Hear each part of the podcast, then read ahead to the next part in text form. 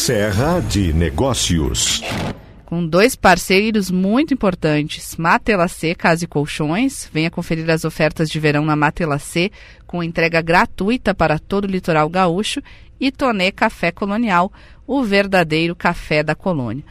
Então eu falava uh, antes das sete horas ainda sobre essa mobilização das medidas que foram anunciadas para evitar novos casos de trabalho similar à escravidão e essa nota que foi divulgada por várias entidades, não só do setor da uva, do vinho, mas também do setor do turismo e a própria prefeitura de Bento Gonçalves. Agora eu queria comentar porque eu tenho recebido muitas mensagens aí, vou, vou chamar até a Juliana aqui para o papo, que deve estar recebendo também de muita gente de fora é, não só da Serra, de fora do país, querendo saber, mas explica, Babiana, tu que acompanhas de perto, o que, que tem por trás dessa história, o que, que está ocorrendo de fato. E claro que a gente vai apurar informações, é, fiquei é, vários dias conversando com pessoas por horas, né, para a gente fazer uma avaliação desse cenário. Mas, enfim, o que temos de informação é que está posto mesmo, que está sendo divulgado oficialmente.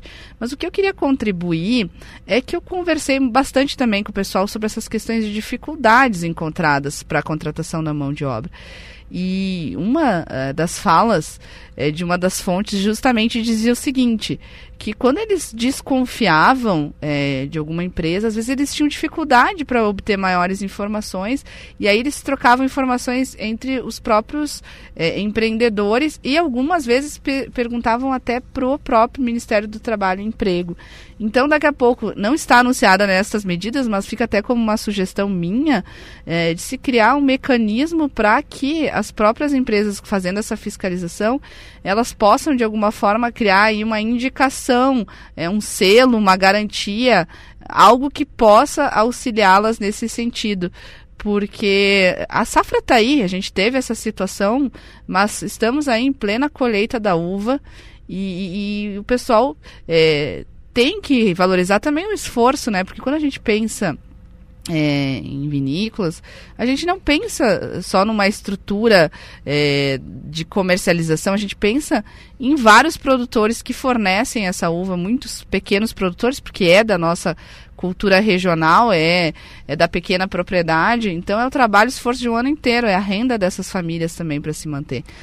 É então, o, que eu, o que eu vejo uh, muita, muita gente comentando e questionando, Babiana, é também por que pessoas de fora para trabalhar na safra? Por que, que as pessoas aqui da própria região não trabalham na colheita da uva e de outras variedades também, de outras culturas, né?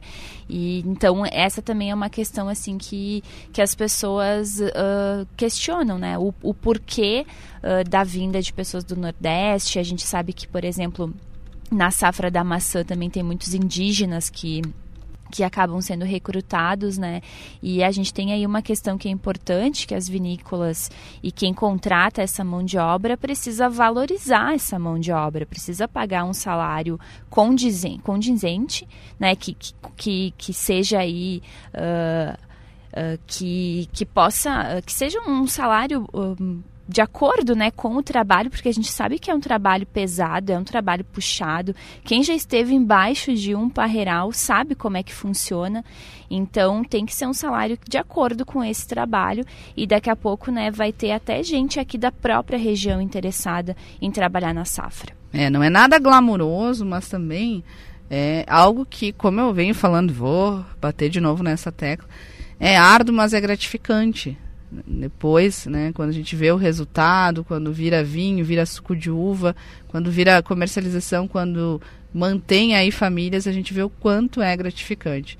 Então a gente tem que é, trabalhar mais sobre isso. Aliás, até Juliana, sugestão aí para a gente ter um porta-voz né, dessa união de entidades para conversar conosco aqui amanhã, para falar sobre essas medidas. Acho que é bem interessante. Então fica o espaço aberto aqui da Rádio Gaúcha Serra para a gente continuar abordando esse assunto que é muito importante aqui para a nossa região. Mas eu tenho mais um destaque de economia. Tem um destaque aqui sobre incentivo para atração de empresas. A Câmara de Vereadores de Farroupilha está hoje avaliando é, incentivos para atrair empresas caxienses. A Câmara recebeu três projetos de lei do Executivo que propõem a concessão, então, é, de isenção de IPTU, taxas de licenciamento por cinco anos, redução nas taxas de ITBI e nas alíquotas de ISSQN e é o que prevê o programa Diversificar, com o objetivo né, de que empresas de outras cidades se instalem em Farroupilha.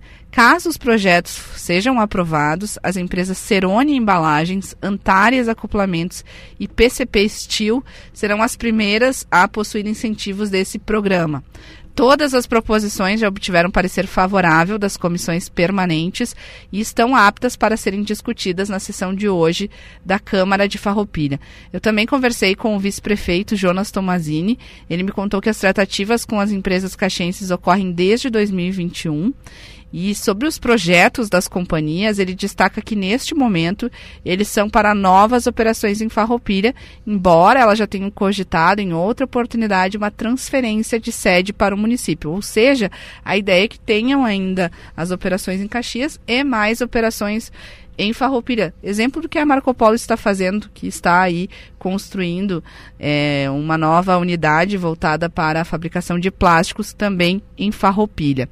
E o Jonas Tomazini, nesta semana, ele está como prefeito em exercício, porque temos o MOB Caxias, com vários prefeitos da região, um deles o próprio Fabiano Feltrin, com agenda em ministérios, conversas com deputados, senadores. Então tem uma intensa agenda em Brasília.